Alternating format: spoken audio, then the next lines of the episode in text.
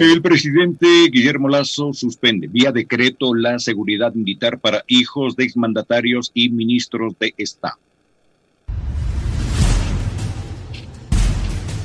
Desde Carondelet.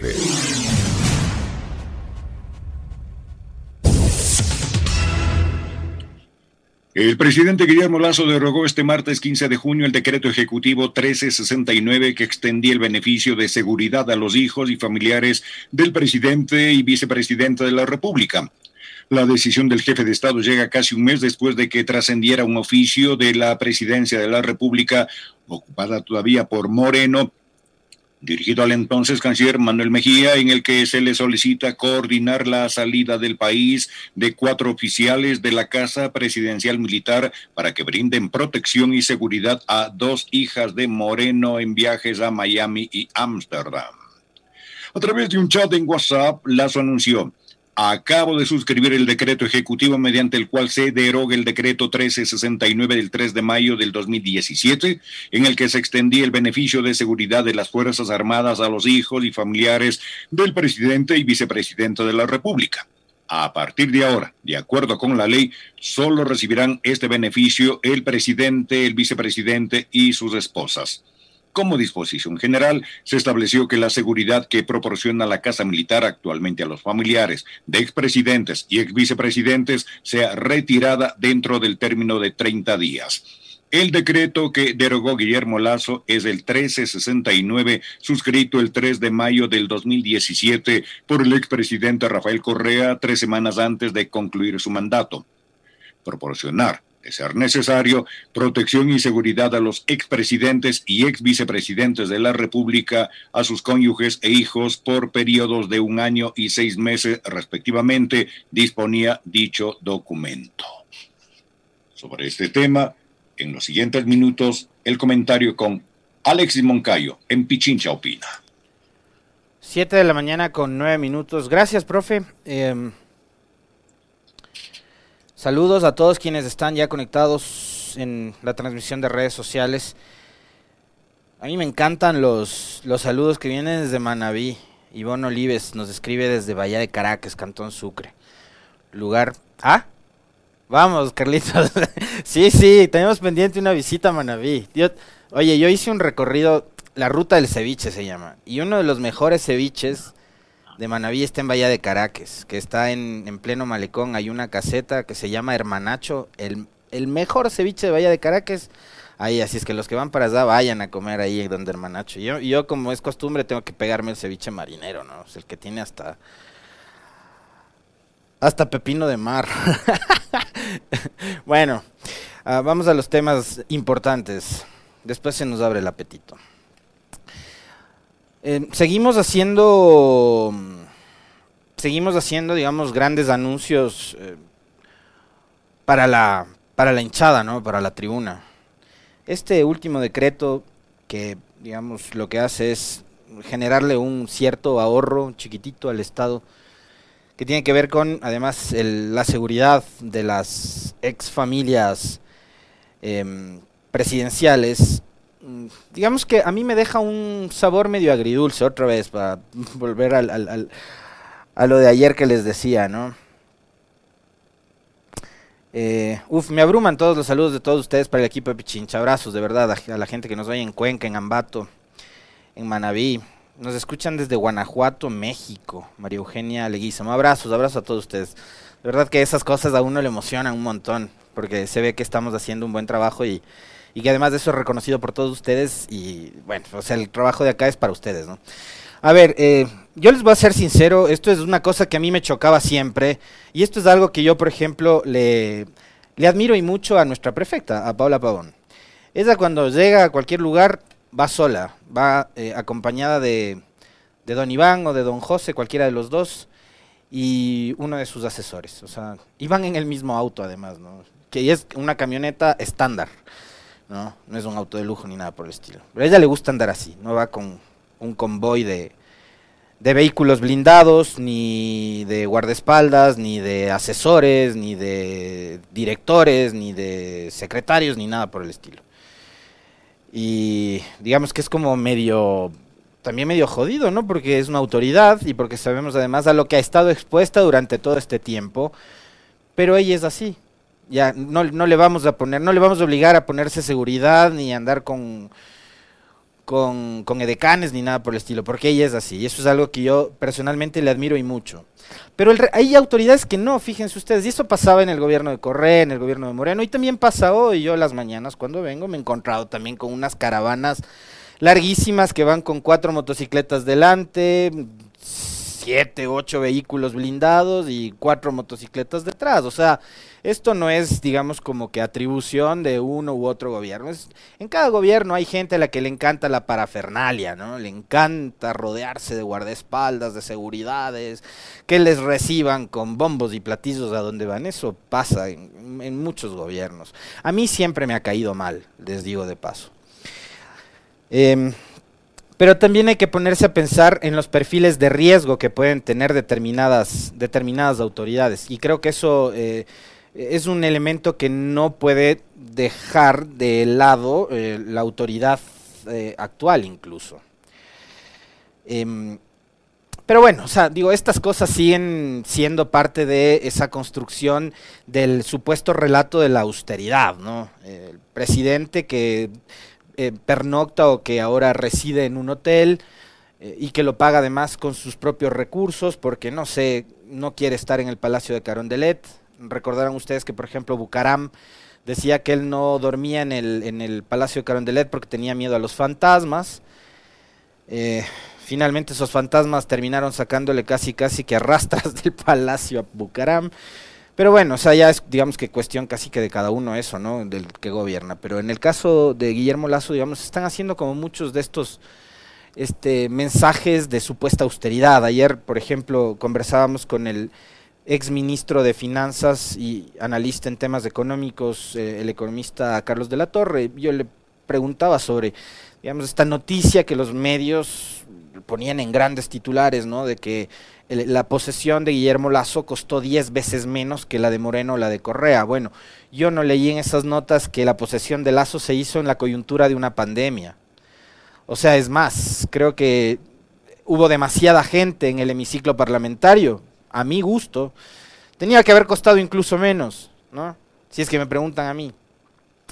Entonces no habían, digamos, el, número de, de 1.600, 1.700 personas que se acostumbraba a recibir en la Asamblea Nacional para la transición de mando.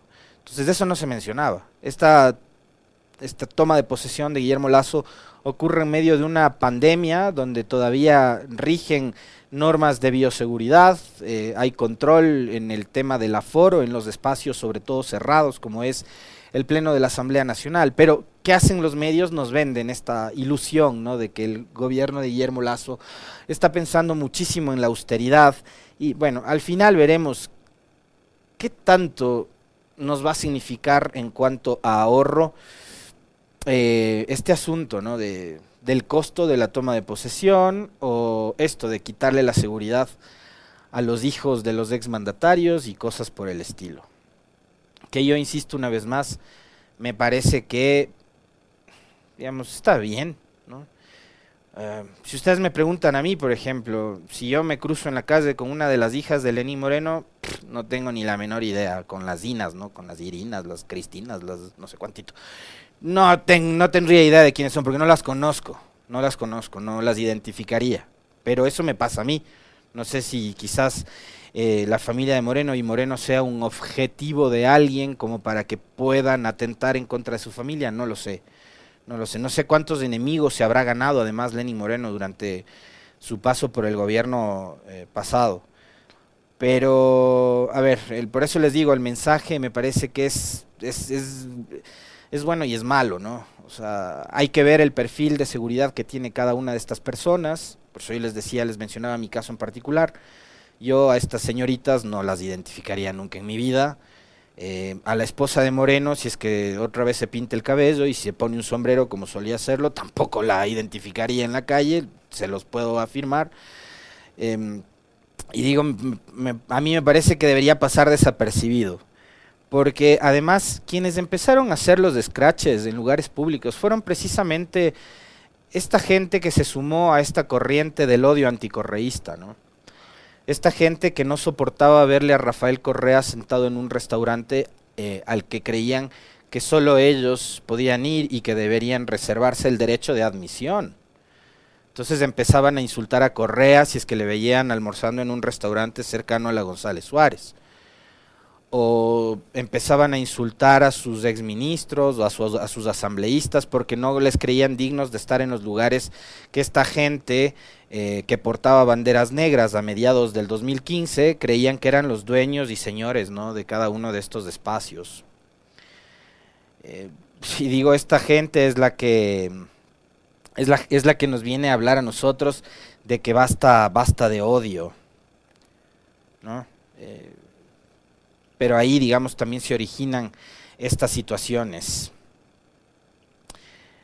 El hecho de, de generar esos descraches y de tener esos temores de mi seguridad, cuando deberíamos ser una sociedad absolutamente civilizada y tolerante. O sea, yo si coincido en un lugar, como además me ha ocurrido en varias ocasiones, he almorzado y en dos o tres mesas ahí al lado ha estado gente del gobierno de Moreno o eh, gente con la que yo probablemente no simpatizo desde el punto de vista ideológico y político, pues no tengo por qué amargarme mi almuerzo, no tengo por qué amargarme mi cena, porque además yo soy absolutamente respetuoso de la paz del otro y ojalá podamos entender algún día eso.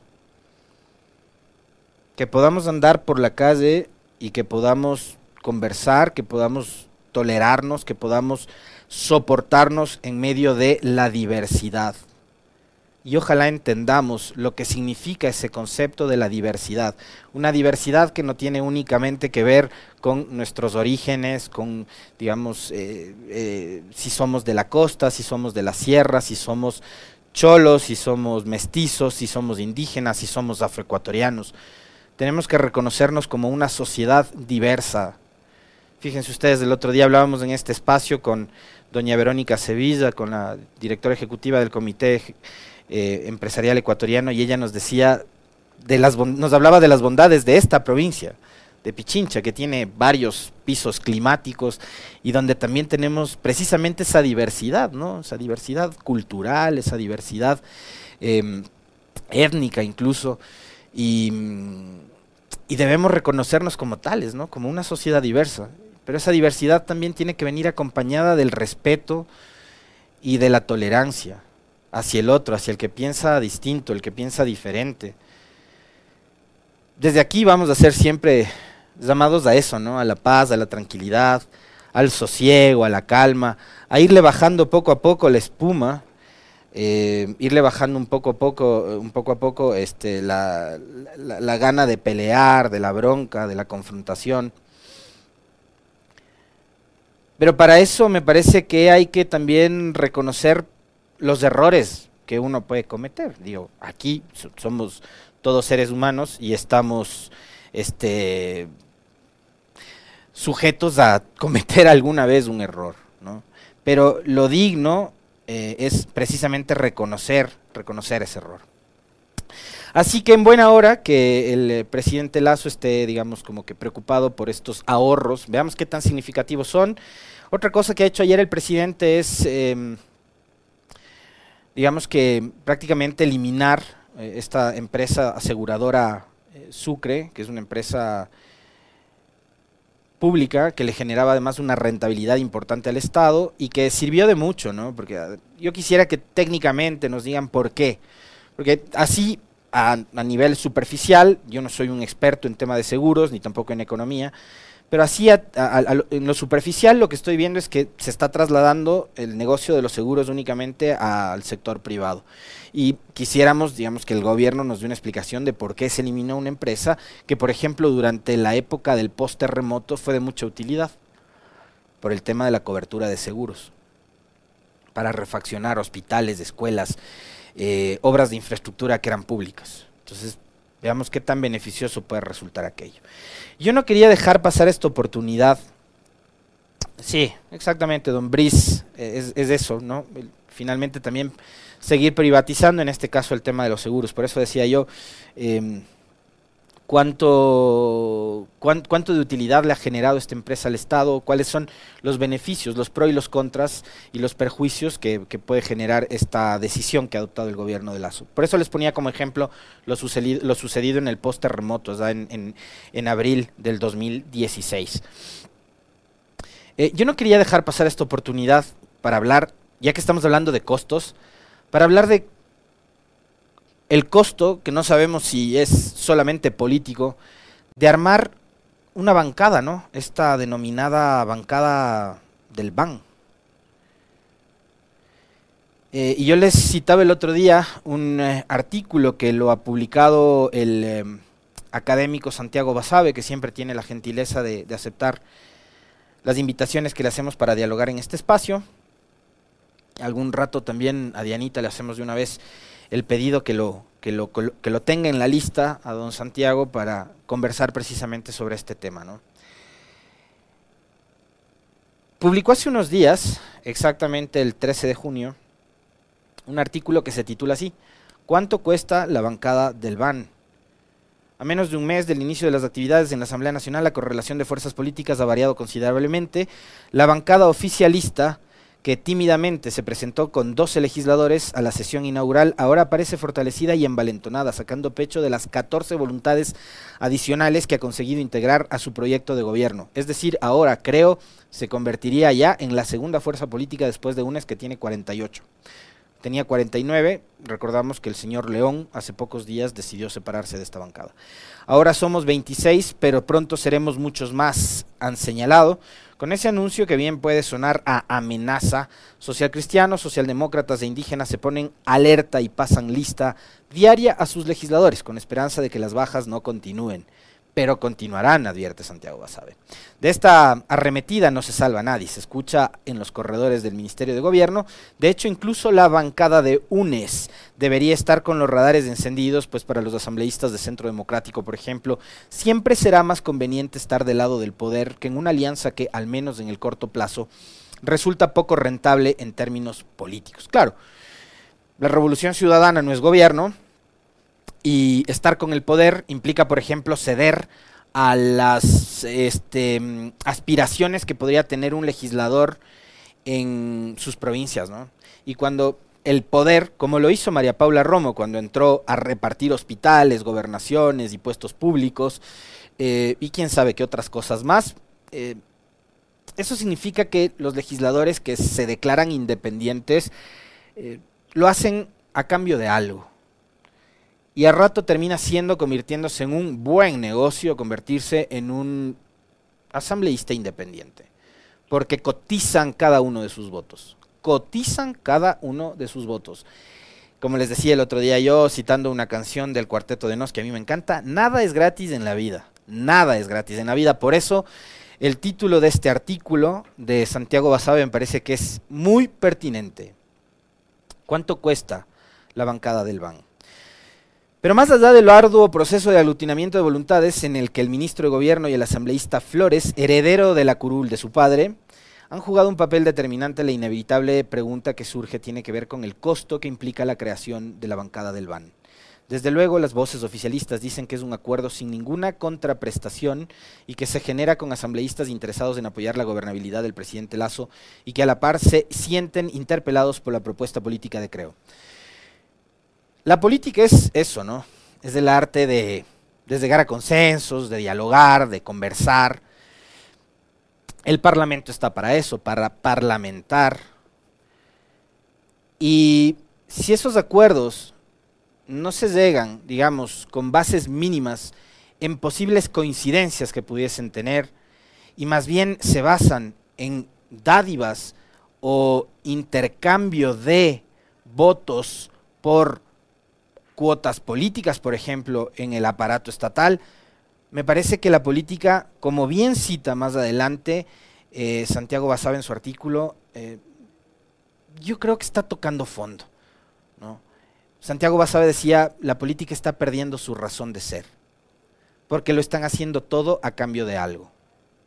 Pero yo insisto, me, atrevo a ser este, un poco más duro que el doctor Basabe y diría que la política en este país está tocando fondo. Porque parecería además que del episodio del famoso reparto de los hospitales, que por cierto no tiene más sancionados que únicamente el señor Mendoza y un poco más de, gente de, mandos medios que terminaron siendo los, los sentenciados. Por cierto que ayer se, se, ratificó esta sentencia de cuatro años en contra del ex legislador Mendoza, que fue alfil de Santiago Cuesta, que fue un cuadro del morenismo y de María Paula Romo en la, en la asamblea anterior. Eh, pero no se investigó más a fondo cuando se estableció un esquema en donde estaban relacionados muchísimas figuras políticas de entonces del gobierno de Moreno y en el centro de ese, de ese eh, acto de corrupción, que es el, reparto de los hospitales, estaba María Paula Romo. Hasta ese personaje la fiscalía no ha llegado. Se quedó solo con, Mendoza, que termina siendo, digamos, el, el que cae, ¿no? Así que la pregunta que se plantea el doctor Santiago Basabe me parece que es más que pertinente. ¿Cuánto le está costando esto al gobierno en términos políticos y quién sabe en qué otros aspectos más?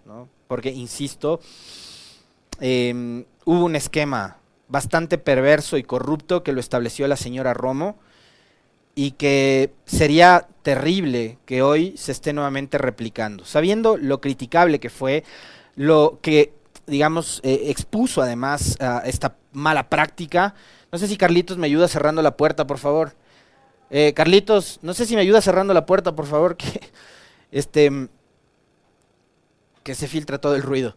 Em, les decía, eh, me parece que, si se repiten esas malas prácticas de, de, lo que ocurrió durante el gobierno de Lenin Moreno, todo el ruido que generó eh, ese reparto de los hospitales y sobre el cual hasta ahora no existen responsables, más allá que este legislador Mendoza, que era un personaje al que lo utilizaron de una forma este, realmente ridícula y qué pena que se haya dejado utilizar así, ¿no? porque además terminó siendo el único que cayó, pero no llegaron al fondo, al fondo del problema. Y, e insisto, ¿no? Incluso publicaciones de prensa que esas no se convierten en noticias crímenes y no llegan al fondo de las investigaciones de fiscalía, que, insisto una vez más, también tiene doble velocidad, ¿no? Va a 200 por hora cuando se trata de, sancionar a unos y, va al paso de tortuga cuando se trata de otros personajes que son cercanos o que tienen este, ciudadanos ilustres que les respaldan. Entonces, ahí en ese esquema que publicaron algunos medios digitales que ahora también van a trabajar en los medios incautados y medios públicos a los que tanto criticaron durante años atrás, ah, ¿qué pasó con eso? no? Será de preguntarle a la fiscal también qué va a hacer con, con aquello. Siete de la mañana con 30 minutos, profe. Un gusto como siempre. Nos volvemos a encontrar con usted mañana. Eh, seis en punto en las noticias y conmigo a las siete. Fuerte abrazo. Ya viene Licenia a incorporarse a la mesa.